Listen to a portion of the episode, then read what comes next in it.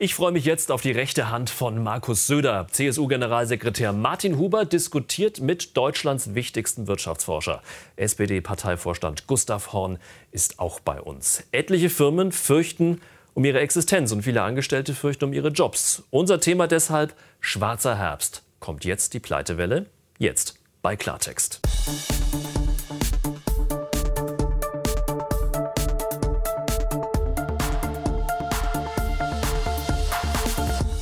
Ein ganz herzliches Willkommen. Begrüße Sie. Schön, dass Sie bei uns sind bei Klartext aus Berlin. Martin Huber ist bei uns. Er ist Generalsekretär der CSU. Die Partei von Markus Söder hat sich in diesen Tagen ja vor allem den, auf den grünen Wirtschaftsminister Robert Habeck eingeschossen. Ähm, Herr Huber sagt, der größte Stresstest für das Land sind die Grünen und ihr ideologisches Zauber Zaudern. Schön, dass Sie bei uns sind. Herzlich willkommen. Grüß Gott.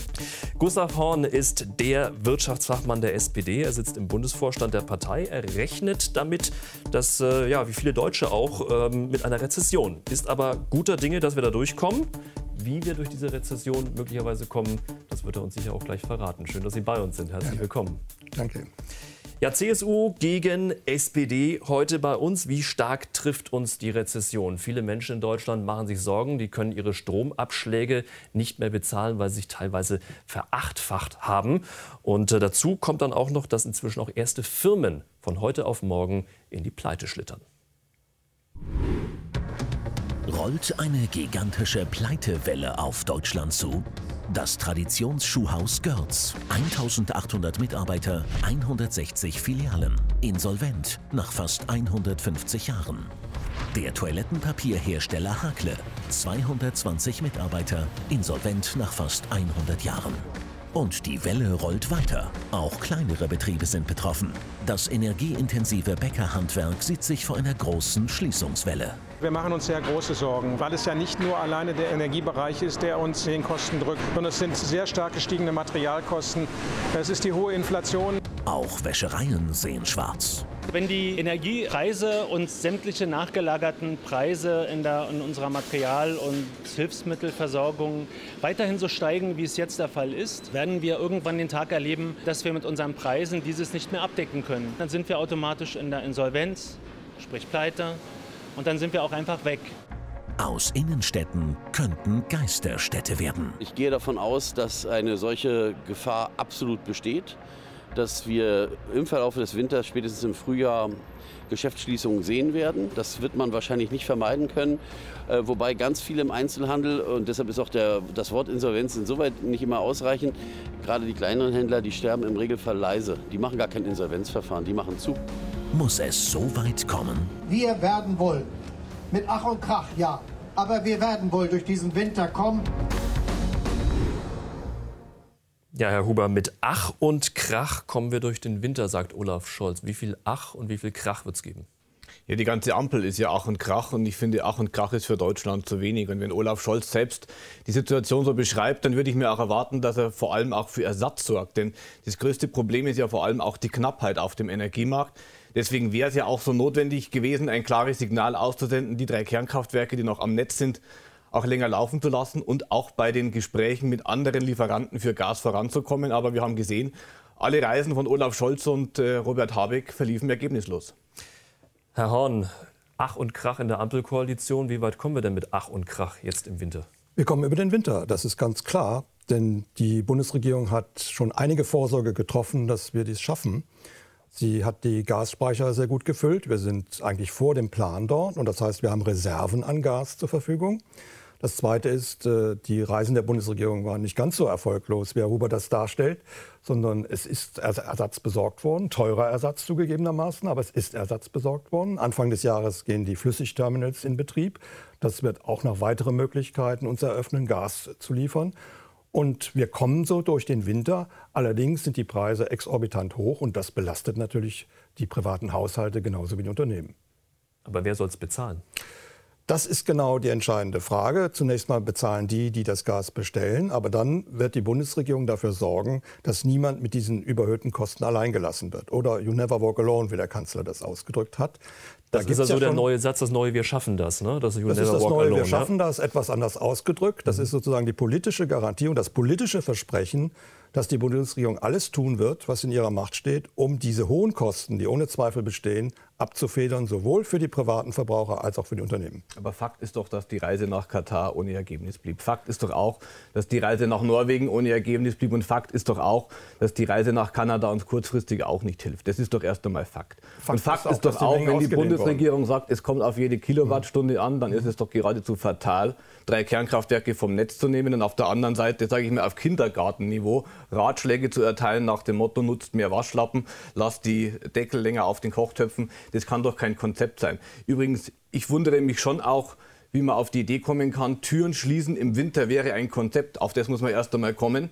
Äh, ich glaube auch nicht, dass irgendein Einzelhändler bisher übermäßig lange und unnötigerweise lange im Winter Türen und Fenster offen gelassen hat. Also Ratschläge an die Menschen nach dem Motto, mir wird vorgeschrieben, wie lange ich die Fenster offen lassen darf und wann ich die Türen schließen muss, das ist doch kein Konzept für Europas größte Volkswirtschaft. Meine Partei hält sich mit solchen Ratschlägen zurück und Fakt ist eben auch, Herr Robert, Fakt also ist auch eben von der Ampel, ja? ich distanziere mich nicht von der Ampel, aber ich würde nicht jede Äußerung eines jeden Ministers oder Ministerpräsidenten in dem Fall positiv kommentieren. Ich habe ja auch schon meinen eigenen Verstand. Nein, Fakt ist auch, Herr Huber, und das müssen Sie eben auch zur Kenntnis nehmen, dass die Gemeinschaftsdiagnose der Forschungsinstitute, die laufend Simulationen dazu macht und ausführliche Berechnungen dazu macht, wie wir mit den Gaslieferungen hinkommen, immer stärker optimistisch wird, dass wir diesen Winter tatsächlich schaffen. Es gibt diese Berechnung und es stimmt einfach nicht, was Sie sagen, dass wir viel zu wenig Gas hätten. Wir haben zu teures Gas, ohne Zweifel, aber wir kommen mit dem Gasströmen, die, wie sie jetzt laufen und wie sie geplant sind und wie der Füllstand der Speicher ist, über den Winter.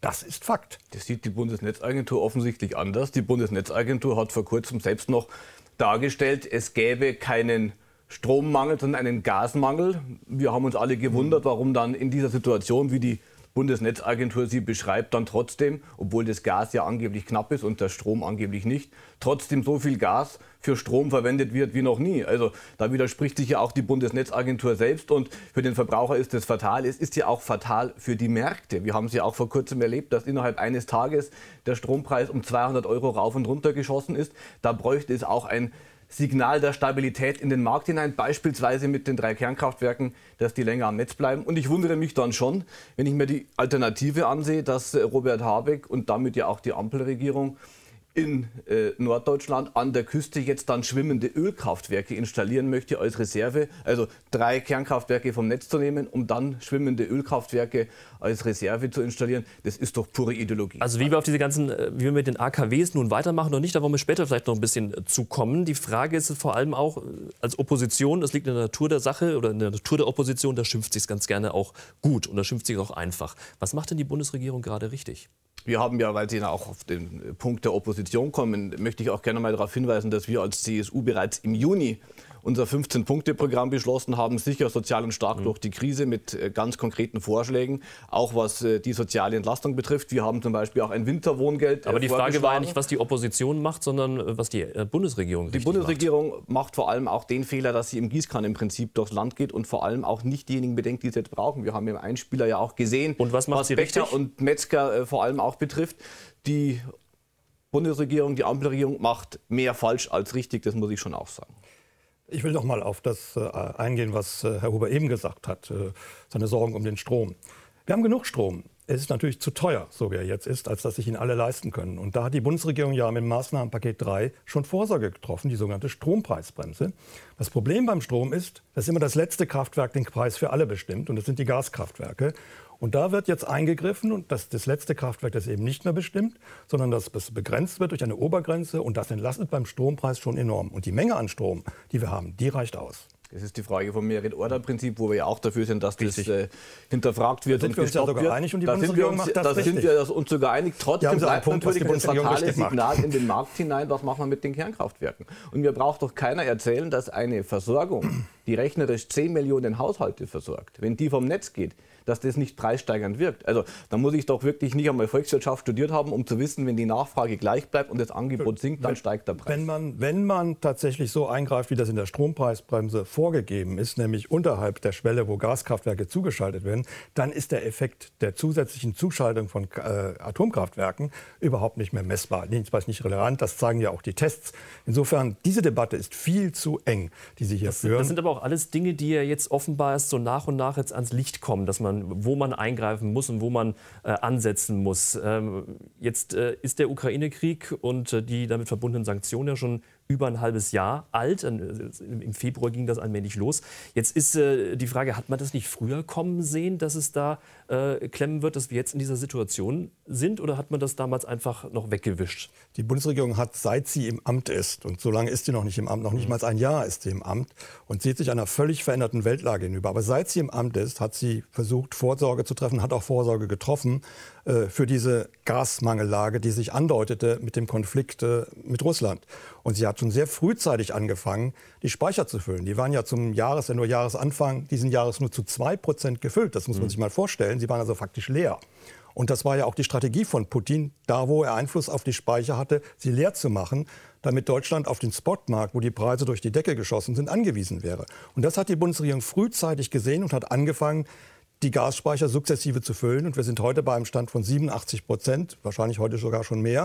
Und das heißt, wir sind bald an dem Ziel, das wir brauchen, um tatsächlich zweieinhalb bis drei Monate mit Gas ausgerüstet zu sein, um über den Winter zu kommen. Trotzdem bleibt natürlich die Frage, warum in so einer Situation so viel Gas verstromt wird wie noch nie zuvor. Sie haben selber gesagt, wir haben einen Gasmangel, eine Gasmangellage und es wird so viel Gas verstromt wie noch nie. Das passt doch nicht zusammen. Es wird nicht so viel Gas verstromt wie noch nie. Das wechselt auch jeden Tag. Das hängt natürlich auch von der Wetterlage und der Sonneneinstrahlung ab. Wir äh, verstromen auch so viel Solarenergie wie nie zuvor. Die Solarenergie ist ja für Stromerzeugung da. Ist da und sie wird mhm. auch weitergehen für die Stromerzeugung, die Solarenergie. Und wir werden die Windkraftenergie, und das ist ja der Königsweg, äh, das müssen Sie auch zugeben, äh, dass wir diese erneuerbaren Energien ausbauen und dass deren Anteil immer weiter steigt. Und ich würde mich freuen, wenn Bayern sich dann auch mehr daran beteiligen den gerne auf. Ich weiß nicht, ob die Sendezeit reicht, um über die Erfolge ja, des Freistaats Bayern ja, bei den erneuerbaren Energien zu reden. Die CSU hat sich ja relativ lange gesträubt über, ja, über, über nein, den Netzausbau, was die erneuerbaren, Energien, erneuerbaren Energien sind wir auf Platz zwei. Niedersachsen ist stärker. aber das insgesamt, Wasser mit, was sie sowieso haben. Aber in, ich, das ist aber auch genau der Punkt. Ich mhm. verstehe es überhaupt nicht, warum jetzt auch seitens der Ampel bei den erneuerbaren Energien moralisch gewertet wird. Da wird eine moralische Wertung vorgenommen nein, nach dem um Motto, Wind ist gut, Photovoltaik ist in Ordnung, nein, nein. Wasserkraft ist schlecht und Biomasse ist ganz schlecht. Das Wir haben keiner. natürlich auch Huber, das sagt ja das keiner. Ist genau, das ist genau die Diskussion, wie sie von der Ampel geführt wird. Und ich möchte schon mal darauf hinweisen, dass wir in Bayern 53 Prozent der Stromerzeugung aus erneuerbaren Energien haben. Es geht wir, um die, dass wir allein um die Biomasse mehr es geht um die Darstellung als ganz ihrer Anstrengung, die sie unternommen Jetzt ist ja in diesen Tagen, werden auch weitermachen. Jetzt ist ja in diesen Tagen, Herr Huber, jetzt ist ja in diesen Tagen ein Mann wirklich im Kreuzfeuer Kreuzfeuer. Deutschland diskutiert seit Tagen über Wirtschaftsminister Robert Habeck. Ähm, er war vergangene Woche ja zu Gast bei der Kollegin Sandra Maischberger. Schauen wir noch mal kurz rein. Rechnen Sie mit einer Insolvenzwelle am Ende dieses Winters? Nein, das tue ich nicht. Ich kann mir vorstellen, dass ähm, bestimmte Branchen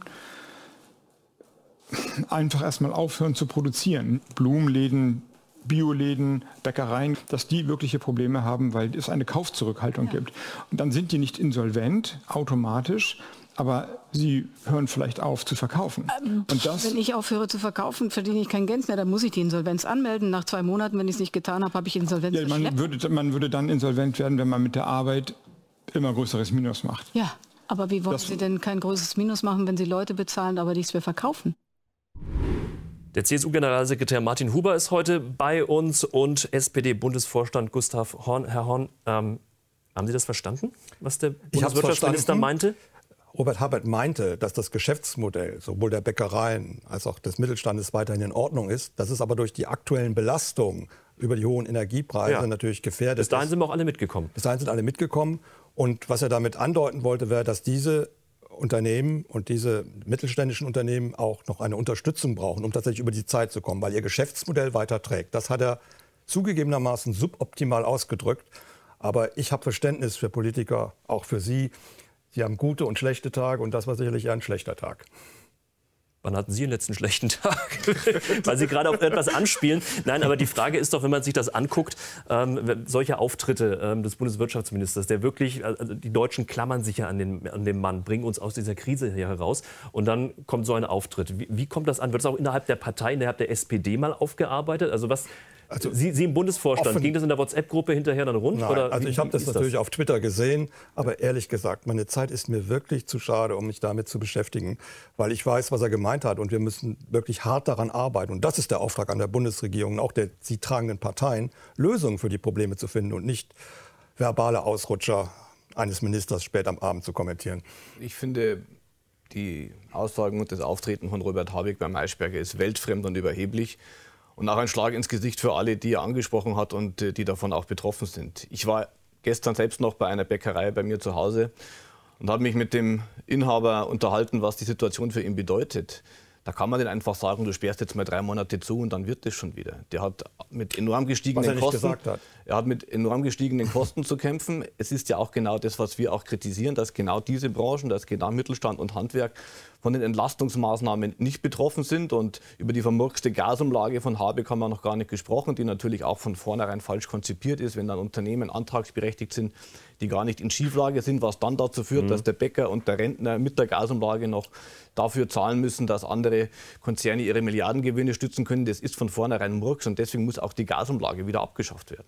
Aber das war ja genau ein Punkt. Das, ist ja wahrscheinlich auch ein Grund, ein möglicher Grund für das Gestammel, nenne ich es einfach mal, äh, von Robert Habeck gewesen, dass äh, eben hinter den Kulissen schon was in Arbeit war. Es soll einen Rettungsschirm geben, ja. aber der ist noch sehr vage. Was Kommen wir mal zu den Fakten zurück. Robert Habeck ja. und auch der Bundeskanzler haben in der Zwischenzeit angekündigt, dass es tatsächlich weitere Maßnahmen gibt, die genau diese Unternehmen schützen werden. Und das ist doch das wichtige Faktum.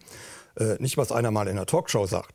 Und äh, das wird kommen. Selbstverständlich werden die Unternehmen unterstützt Aber werden. was wird denn da kommen? Es werden sicherlich Unterstützungszahlungen kommen. So wie wir jetzt ja auch schon Unterstützungszahlungen organisiert haben für Einmalzahlung für Rentner, für Studierende, für die Haushalte. Jetzt über dem Septembergehalt sollten auch Sie 300 Euro bekommen, alle beide, Sie sind ja angestellt. Und deshalb, äh, und das wird auch für Unternehmen kommen. Sie werden durch den Winter kommen. You never walk alone. Das ist das Versprechen. Das Problem ist bei der Ampel, dass es immer zu spät kommt und dann nicht ausreicht. Wenn ich mir nur mal überlege, dass die Rentnerinnen und Rentner beim ersten Entlastungspaket gar nicht, gar nicht berücksichtigt waren, da muss ja immer erst öffentlicher Druck aufgebaut werden, damit die Ampel sich bewegt. Und ich würde mir schon auch wünschen, dass man mal darüber nachdenkt, warum haben wir denn auch eine Inflation, die kommt ja auch vom mangelnden Angebot her ich darf ja nicht immer nur an den Symptomen kurieren, ich müsste ja auch versuchen, das Angebot zu erhöhen. Also das Angebot im Energiemarkt, noch einmal die Laufzeiten der Kernkraftwerke, auch einmal das Angebot beispielsweise durch Freihandelsabkommen noch einmal erhöhen. In Kanada ist äh, CETA nicht einmal angesprochen worden. wir brauchen hier natürlich auch wieder verstärkte Freihandelsabkommen, um auch im Bereich der Rohstoffe Knappheiten zu überwinden. Da höre ich von der Ampel nichts, ist natürlich auch ein Punkt, wer die Ampel hier streitet wie die Kesselflicker, die Grünen aus ideologischen Gründen den Freihandel immer schon ablehnen. Also hier bräuchte es doch eine handlungsfähige, schlagkräftige Ampelkoalition, die auch in dem Bereich was tut, um die Knappheiten zu überwinden? Also ich bin sehr dafür, das Angebot auszudehnen. Das ist in der Tat der Königsweg, das zu machen. Und deshalb müssen wir ja zum Beispiel, wie in dem Energiebeschleunigungsgesetz, die Erneuerbaren, den Ausbau der erneuerbaren Energien sehr stark ausdehnen. Das heißt, mehr Photovoltaikanlagen, mehr Windräder aufstellen. Sie können ja auch mal eins vor der Staatskanzlei in München aufstellen, da kommt der meiste Wind raus. Und dann können wir natürlich das Angebot vergrößern und tatsächlich äh, mehr anbieten und den Preis dadurch senken. Das ist der Königsweg und da bin ich sofort dabei. Aber da müssen wir es auch tun und nicht nur einfach mal Widerstand sagen und nur das Angebot an Atomstrom, der eine auslaufende Technologie nach, nach Gesetzeslage ist, machen. Das ist ein viel zu enger Blick auf die Dinge, der uns nicht weiterführt. Aber beim Thema Atomstrom ist ja immer die Kritik da, dass es eine Ideologie der Grünen ist. Der Stresstest hat ergeben, eigentlich sollten drei äh, AKWs noch weiterlaufen, es sollen aber doch nur zwei sein und die sind erstmal auch nur auf Standby-Modus. Äh, das ist, kann doch nicht der richtige Weg sein, oder? Also der Ideologievorwurf, den kann ich genauso gut umdrehen. Ich halte es für eine Ideologie von CDU und CSU, jetzt wieder voll auf den Atomstrom zu setzen, nachdem auch die damalige Bundeskanzlerin diesen Ausstieg organisiert hat. Das ist ja wieder eine Rolle rückwärts, rückwärts nach der, nach der zweiten Rolle dieser Parteien. Also das ist nicht tragfähig und nicht nachhaltig. Das kann für eine gewisse Zeit etwas liefern, aber es löst die Probleme nicht. Die Problemlösung ist erneuerbare Energienausbau mit höchstem Tempo. Und da müssen wir noch eine ganze Menge tun, auch an bürokratischen Aber Vorschriften nicht um jetzt die kurzfristige Lösung? Ja, auch kurzfristig schon können wir noch mehr Windräder aufstellen und mehr Solaranlagen äh, tatsächlich aufstellen. Und das hilft uns naja, aber die sind ja nicht in den nächsten vier Wochen aufgestellt. Das muss naja. man ja auch ehrlicherweise ja, sagen. Wie gesagt, wenn man, beim, ja wenn man beim Strompreis ja, eingreift, kann, ist, der Effekt, ist der Effekt der Atomkraftanlagen auf den Preis für die Verbraucher marginal. Das ist nicht die Lösung. Also wir wollen ja nicht den Ausstieg aus der Atomkraft rückgängig machen. Wir wollen die drei Kraftwerke, die noch am Netz sind, länger laufen lassen, weil wir jetzt in einer Stunde der Not sind. Und jetzt kommt immer das Argument, ja, welchen Anteil hat denn überhaupt die Atomkraft am deutschen Strommarkt? Dann kommt immer diese berühmte Zahl von den 8 Prozent und dann wird das immer so gering geschätzt. Wissen Sie, welches Potenzial die Einsparvorschläge von Robert Habeck haben? Die haben 2 Prozent. Das, was Robert Habeck vorschlägt an Einsparpotenzial, umfasst genau 2 Prozent. Und wegen 2 Prozent müssen wir uns damit beschäftigen, dürfen wir die Fenster kippen, müssen wir die Türen schließen, müssen wir Waschlappen hernehmen. Darum geht es bei den 2 Prozent. Und auf der anderen Seite habe ich 8 Prozent, die die Atomkraft ausmacht, die rechnerisch 10 Millionen Haushalte versorgt. Und dann braucht mir doch niemand erzählen, dass das nicht äh, preisdämpfend auf den Markt wirken würde. Das, das, das, muss man doch einmal sehen. Und wenn Sie den Ausbau der Erneuerbaren ansprechen, ich kann das nur noch einmal wiederholen. Wir sind da in Bayern absolut top aufgestellt. Sie kennen die ganzen Kennzahlen. Ja, wir haben einen breiten Mix. Durch unsere Stärke bei Wasserkraft und Biomasse haben wir sogar den größten Anteil an grundlastfähigen Erneuerbaren. Das ist ja auch eine gewisse Herausforderung bei den erneuerbaren Energien. Wie grundlastfähig sind die? Die Sonne scheint nicht immer, der Wind geht nicht immer. Wasserkraft und Biomasse sind grundlastfähig. Und dadurch, weil wir in dem Bereich so stark sind, haben wir in Bayern 52 Prozent Grundlastfähigkeit bei den erneuerbaren Energien. Das wird von der Ampel immer wieder ideologisch verbrämt. Es ist aber unsere Stärke. Und in dem Bereich Photovoltaik sind wir auch top aufgebaut. Wir machen in dem Weg auch weiter mit einem bayerischen Energieplan, wo wir Photovoltaik verdreifachen, wo wir die Windkraft jetzt auch nochmal mit 800 bis 1000 Windrädern stärken, wo wir neue Standorte suchen, auch für die Wasserkraft. Wir sind hier absolut der, an der Spitze. Aber all das steht ja auch nicht in vier Wochen, muss man ja auch sagen, sondern wir brauchen ja Lösungen jetzt für den Winter und vor allem brauchen wir Lösungen, um von diesen hohen Energiepreisen runterzukommen, damit nicht noch mehr Unternehmen ins Straucheln geraten, wie es ja momentan gefühlt tagtäglich passiert. Es gibt ja keinen Tag ohne Schlagzeile. Und ähm, äh, Herr Horn, Sie haben die Frage noch nicht so richtig beantwortet. Was, äh, was, was plant die Ampelregierung an Hilfen? Was konkret? Bisher ist es nur sehr vage. Da soll es was geben. Äh, Energiepreisdämpfungsgesetz äh, heißt es, glaube ich, so, so, so ähnlich schwieriges Wort wieder. Aber das soll jetzt für alle geöffnet werden. Aber wie genau weiß noch keiner.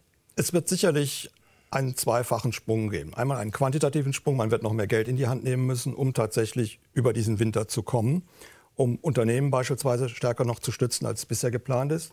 Zum Zweiten aber auch einen qualitativen Sprung. Wir müssen jetzt weggehen von einer Sicherung, die auf Einmalzahlung, Einzelmaßnahmen tatsächlich gerichtet ist, hin zu einem systemischen Schutzschirm. Das ist schon im Maßnahmenpaket 3 angedacht, nämlich über die Strompreisbremse. Das ist ja dann ein Mechanismus, wo man in den Markt eingreift und den Preis für die Gaskraftwerke nicht mehr maßgeblich macht, sondern einen niedrigeren Preis, wo dann immer noch Gewinne entstehen, aber dadurch wird der Strompreis gesenkt. Aber wird es Cash geben für die Gleiches, Unternehmen? Gleiches braucht man für die Gaspreise. Das gibt, ist kein Cash für die Unternehmen, das sind einfach niedrige Preise für die Unternehmen, die mhm. sie bewältigen können.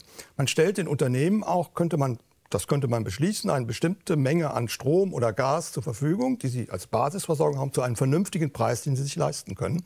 Dann haben Sie eben niedrige Preise und nicht die hohen Kostendruck, unter dem sie ansonsten leiden würden. Also wie das für private Haushalte vielleicht auch angedacht ist von das ist für ähm, private Marco Haushalte, Buschmann hat das ins Gespräch Ja, das ist für private Haushalte in der Strompreisbremse schon angedacht und ich denke, Ähnliches wird man für Unternehmen auch machen. Das heißt, es läuft nach einer staatlichen Zwangszuteilung, wie viel mir zusteht?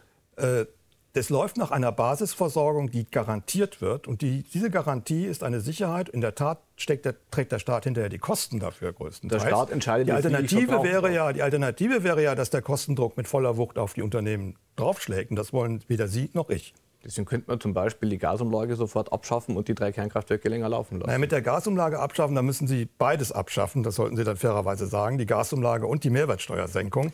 Und ob das dann bei den gegenwärtigen Preisen noch lohnend ist für die Unternehmen, das wage ich zu bezweifeln. Nun kam heute Vormittag die Meldung rein, dass ähm, die Bundesregierung oder der Staat erwägt, beim ähm, Großhändler, beim, beim Großunternehmen Gasgroßhändler Uniper einzusteigen.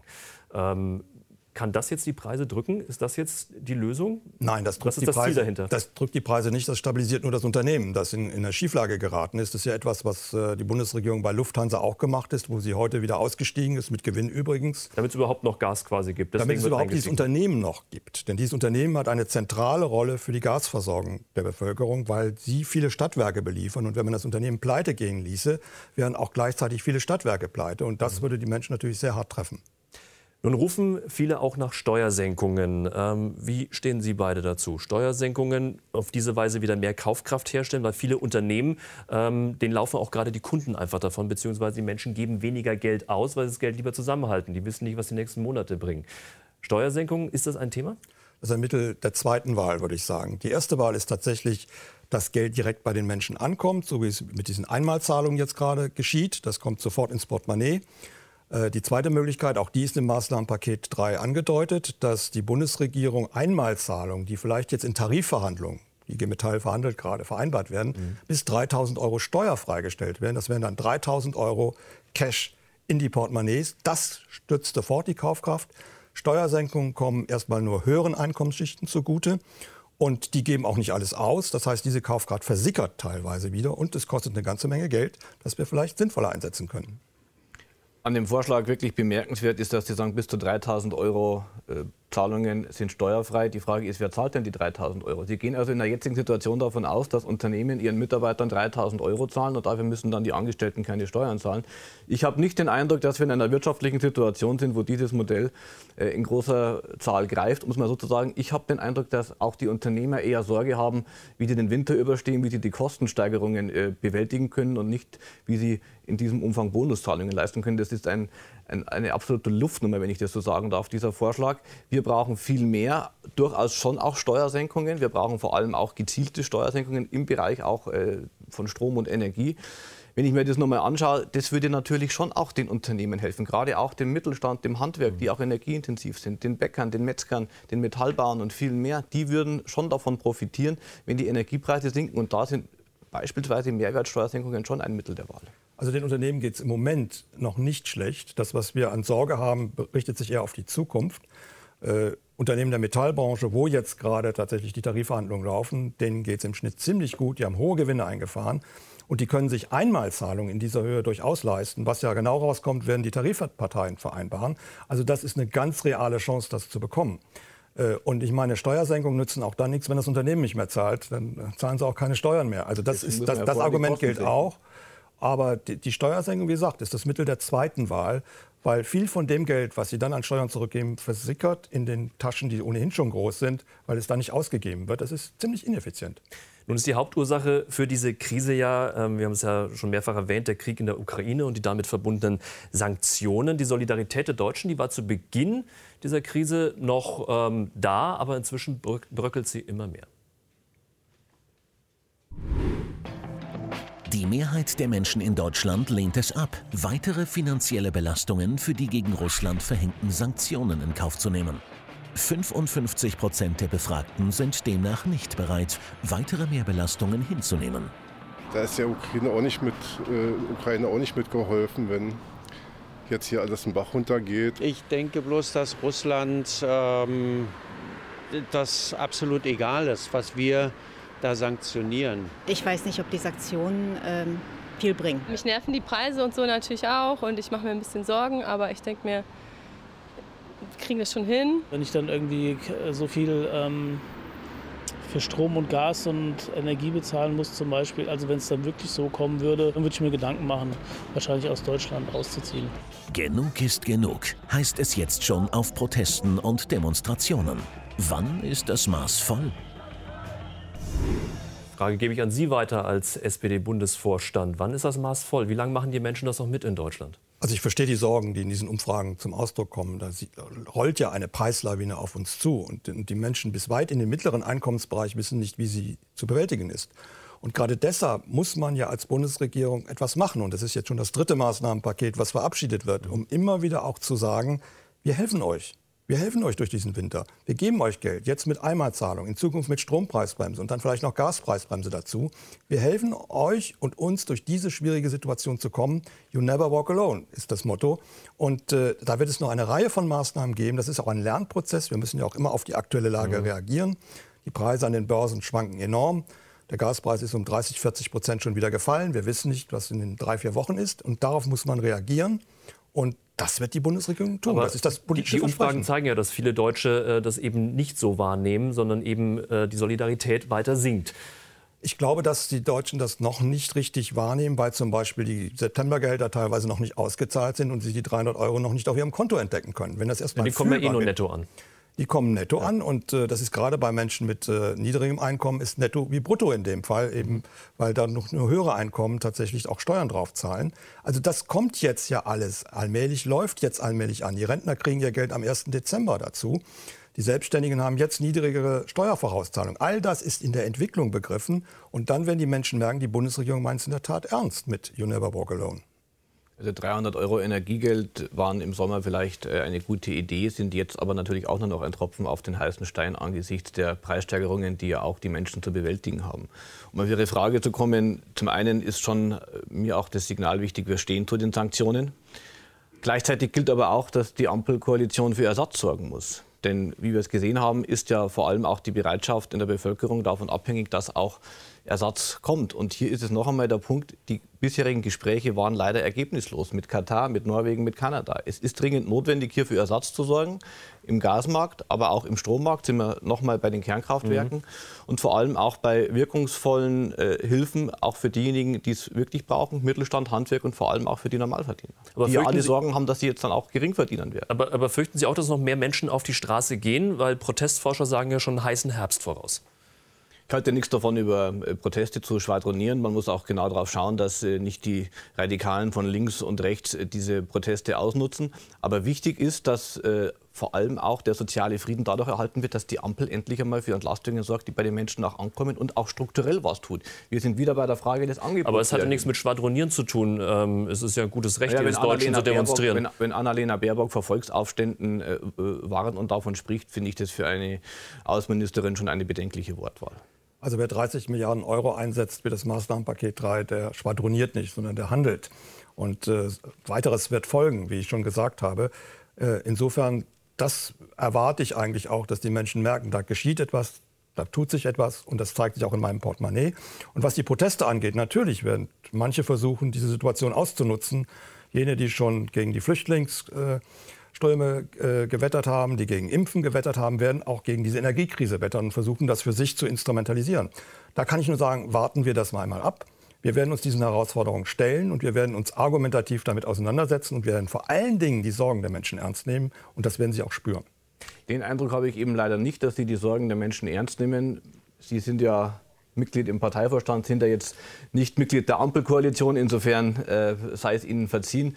Aber ich habe nicht den Eindruck, dass die Ampelkoalition die Sorgen der Menschen ernst nimmt, weil dann würde auch mehr geschehen. Dann würde, wie gesagt, mehr für Ersatz gesorgt, dann würde auch mehr auf dem Strommarkt passieren, dann würde auch mehr getan, um wirklich Mittelstand und Handwerk zu entlasten. All das passiert nicht und insofern trägt die Ampel natürlich schon auch Verantwortung für die soziale Unruhe, die am Entstehen ist.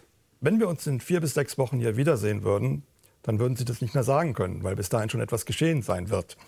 Denn da, genau daran. Weil dann die Strompreise wieder unten sind, weil ich Nein, glaube, das weil, ist ja das, was die Leute auch beschäftigt. Gehen. Wann wird es wieder billiger? Wann ja, sind die Preise so? Das ist eine zweite wie, Frage. Wie wir früher? rechnen nicht damit, dass alles wieder billiger wird über diesen Winter hinweg. Zumindest rechnen wir nicht damit. Ich kann es nicht ausschließen, aber wir rechnen nicht damit, weil wir damit rechnen müssen, dass auch Herr Putin weitere Störmanöver macht. Was ich meine ist, man wird sehen und man wird merken, dass es die Bundesregierung etwas tut, um die Menschen, um die Unternehmen, um die Haushalte zu entlasten. Das wird fühlbar sein. Und äh, egal, wie sich jetzt Gas- und Strompreise tatsächlich an den Börsen entwickeln, um auf Ihre Frage zu antworten, äh, warten wir mal das Frühjahr ab, wenn wir diesen Winter überstanden haben und sei es mit Ach und Krach, dann werden die Preise fallen, weil alle merken auf den Weltmärkten, ach, die können das, die können das überstehen.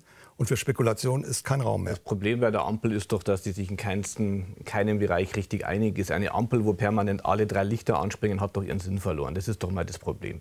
Deswegen dauert ja auch alles so lange, bis mal was entschieden ist. Und gerade noch mal jetzt die Entscheidung von Robert Habeck bezüglich, bezüglich, bezüglich der Kernkraftwerke, wenn jetzt dann aus dem europäischen Ausland, aus den europäischen Nachbarn die Aussagen kommen, wenn Deutschland nicht alles tut, was möglich ist, fühlen wir uns auch nicht verpflichtet, Deutschland zu helfen. Das ist doch auch ein fatales Signal. Habeck riskiert doch hier auch eine Spaltung Europas. Das ist doch die Situation. Und gerade das war doch immer auch die Rückzugsoption, zu sagen, wir haben einen europäischen Stromverbund, ja, der uns dann schon helfen wird. Also das Prinzip Hoffnung, das ist doch viel zu wenig. Insofern kann ich nur noch mal auf den Punkt hinweisen, wir brauchen die Verlängerung der drei Kernkraftwerke, weil ansonsten auch die Bereitschaft bei den europäischen Nachbarn nicht da ist, uns zu helfen, wenn es denn sein sollte. Sie haben vielleicht heute Morgen Ursula von der Leyen gehört. Genau sie geht in die Richtung, die die Bundesregierung vorgeschlagen hat und schlägt eine Strompreisbremse, äh, Strompreisbremse im europäischen Maßstab vor. Das heißt, die Ideen, die bei der Bundesregierung schon gefasst worden sind, werden jetzt auf europäischer Ebene umgesetzt. Wir sind bei der Gaspreisbremse noch nicht so weit, aber daran wird gearbeitet und auch das wird kommen. Insofern, das stimmt einfach nicht, dass die Bundesregierung Europa spaltet. Im Gegenteil, in all diesen Papieren steht drin, dass das europäisch abgestimmt wird. Und wir haben zum Beispiel auch ein Abkommen bereits mit Frankreich, dass wir nach Frankreich Strom liefern, weil wir genügend Strom haben. Während Frankreich uns bei den Gaslieferungen Haben wir wirklich hilft, ja. genügend Strom gerade? Weil Frankreich hat ja fast die Hälfte seiner Atomkraftwerke momentan abgeschaltet. Ja, Frankreich ist in einer schwierigen Situation. Deshalb haben wir auch Strom nach Frankreich geliefert, im Unterschied zu vorher, wo wir immer noch Strom aus Frankreich bekommen haben. Und schreiben wir im Gegenzug auch dicke Rechnungen nach Frankreich? Ja, natürlich. Äh, Die Franzosen müssen natürlich auch die Weltmarktpreise zahlen. Und äh, das kann man an den Statistiken sehen. Wir sind äh, zum Stromexporteur nach Frankreich geworden, weil wir Strom haben und die Franzosen hatten ihre die bekannten Schwierigkeiten. Aber die das, wird, das dürfte im Winter. Das dürfte sich im Winter ändern, wenn das Niedrigwasser weg ist, wenn die Hitze weg ist, dann wird Frankreich auch wieder mehr Strom produzieren und dann wird sich das vielleicht. Äh, Die Bundesnetzagentur hat ja selbst darauf hingewiesen, dass durchaus ein Strommangel im europäischen Umfeld droht und dass es auch deswegen notwendig wäre, alles zu nutzen, was wir an Kapazitäten haben. Und noch einmal, ich halte es dann absolut für ideologisch und weltfremd, drei Kernkraftwerke vom Netz zu nehmen und vor der Küste in Deutschland dann schwimmende Ölkraftwerke zu installieren, die normalerweise in Regionen im Einsatz sind, die nicht diesen Standard haben wie wir. Sie sind ja auch der Meinung, dass äh, die zwei AKWs, die jetzt im Standby-Modus laufen oder laufen sollen, das würde sowieso nicht reichen. Das heißt, Ja, es Sie drohen ja- Netzausfälle, Sie es ja drohen auch die- Stromausfälle. Sie sehen ja auch die Beurteilungen ähm, von Wirtschaftswissenschaftlern, Frau Professor Grimm zum Beispiel, die auch gesagt hat, diese Lösung ist von allen die denkbar schlechteste, weil ich Kosten habe und keinen Nutzen. Ja, ich lasse die zwei Kernkraftwerke zwar am Netz, die Mhm. produzieren keinen Strom, ich habe die Kosten, aber keinen Nutzen. Das ist äh, von allen Möglichkeiten die allerschlechteste und wir werden diesen Strom brauchen. 10 Millionen Haushalte werden dadurch versorgt. Wenn wir die jetzt vom Netz nehmen, wird uns das spürbar wehtun. Wie gesagt, Ihr Blick ist viel zu eng auf diese Sache, weil Sie das nur auf Atomkraft fokussieren. Ich sehe es wir auf den Strommarkt insgesamt Nein, nein, betrachtet. na, ja, natürlich, wir müssen den Strommarkt insgesamt betrachten, mit allen möglichen Energieträgern. Und äh, da ist die Atomkraft eben so klein. Und äh, wir müssen viel mehr natürlich betrachten, wie wir schnellstmöglich auch durch Abbau bürokratischer Vorschriften, auch vielleicht durch Erklärung, wie der brandenburgische Ministerpräsident es gefordert hat, durch ein, zu einer Notlage, tatsächlich möglichst schnell möglichst viele Windräder aufstellen, möglichst schnell möglichst viele Solaranlagen aufbauen. Das ist der Königsweg aus der Krise, der auch nachhaltig ist und der nicht irgendwann Das wieder wird uns aber für abgeschaltet diesen. Winter nicht helfen und rein rechnerisch würde ja die, nur die drei Kraftwerke, Kernkraftwerke viermal so viel ausmachen wie Habecks Einsparvorschläge. Habecks Einsparvorschläge beziehen sich auf 2% einen aus. kleinen Ausschnitt. Die meisten Einsparen werden durch anderes Verhalten der Menschen kommen. Denn gerade weil sie jetzt mit hohen Preisen konfrontiert sind, wird ja jeder die Möglichkeit suchen, äh, neue Sparmöglichkeiten Das zu heißt, Sie entdecken. wollen Die höhere Heizung- Preise, um die Menschen zu erziehen. ich, die Menschen reagieren auf Preise. Erziehen ist etwas anderes. Das ist das Schwammbeispiel oder der, Waschlappenbeispiel. Das machen wir nicht, sondern wir sagen, es gibt hohe Marktpreise und jeder muss sich bemühen, da zu sparen, wo er das kann. Aber wir sorgen für eine Basisversorgung, die ihr euch leisten könnt. Das ist der Ansatz der Bundesregierung. Also der Staat schreibt mir vor, wie viel ich verbrauchen darf. Der Staat schreibt überhaupt nicht vor. Nein, Entschuldigung, Nichts ist eine es individuelle. Es geht um die Zuteilung nein, jeder kann mehr, Entschuldigung, jeder kann mehr verbrauchen als den Basisverbrauch. Nur dann muss er ihn bezahlen. Das ist völlig eine individuelle Entscheidung und das ist eben genau das Gegenteil von dem, was Sie behaupten. Das ist keine Mängelzuteilung, sondern ich mache ein Garantieangebot, das ich mir leisten Basiszuteilung, die kann. Sie vornehmen, und nach diesem Garantieangebot bin ich 80% des eigenverantwortlich bisherigen Verbrauchs. dafür, bin ich eigenverantwortlich dafür, wie viel ich bezahle. Ihre Basiszuteilung bezieht sich auf 80 Prozent des früheren Verbrauchs. Sie sagen also der Rentnerin, 80 Prozent darf sie verbrauchen, 20 Prozent muss sie Ich sage einsparen. nicht, sie darf Finden das Sie das verbrauchen. sozial gerecht? Vielleicht vielleicht eine andere Frage zum Thema Einsparen. Wenn wir auf die äh, Website der SPD gehen, da ähm, lächelt ein, ein energischer Kanzler Scholz an mit dem Zitat, ich möchte, dass die 20er Jahre eine Zeit des Aufbruchs werden. Ist das noch realistisch? Tritt er zurück oder was ist er damit gemeint? Herr Söder ist nun nicht gerade der Aufbruch. Ähm, ich würde nun mal sagen, das ist tatsächlich unser Ziel. Wir hatten natürlich anderes vor, als wir die Regierung übernahmen. Wenn Sie da unsere Programme und Absichten lesen, da kam der Krieg gegen die Ukraine nicht vor. Und äh, uns stellt sich jetzt eine völlig andere Weltlage dar. Aber wir versuchen, die, diese Krise im Grunde genommen zu nutzen, um bei diesem Fortschritt weiterzukommen, indem wir zum Beispiel die erneuerbaren Energien beschleunigt ausbauen, weil nicht nur, weil wir es ohnehin wollten, sondern weil wir es jetzt eigentlich auch müssen, um unsere Unabhängigkeit von unsicheren Energielieferanten äh, zu festigen. Äh, insofern ja, die 20er Jahre müssen und werden ein Jahrzehnt des Aufbruchs sein. Nicht mit der Ampelkoalition. Sagt CSU-Generalsekretär Martin Huber. Dankeschön, Gustav Horn. Und das war Klartext für heute. Wir sehen uns wieder nächste Woche Mittwoch, 22.10 Uhr hier bei Servus TV. Bis dahin, schönen Abend für Sie.